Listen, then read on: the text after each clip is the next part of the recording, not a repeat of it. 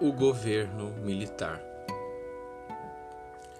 Antes do governo militar no Brasil, já havia uma corrente revolucionária em ascensão. Trata-se de meados de 1922. Sob a vigência da Constituição da República dos Estados Unidos do Brasil de 1891 sendo esta uma constituição digna de uma democracia. Observa-se que nesta época havia um povo basicamente composto por nobres da política, financiados por latifundiários, demais trabalhadores e libertos, sem qualquer formação intelectual até então.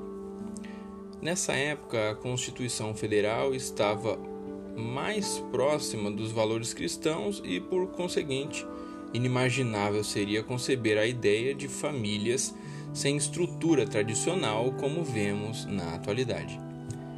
Politização do ensino, ao invés da promoção do espírito crítico científico do aluno, era impensável. E precária eficiência dos órgãos estatais, como se vê atualmente, também eram impensáveis promover esse tipo de situação no país.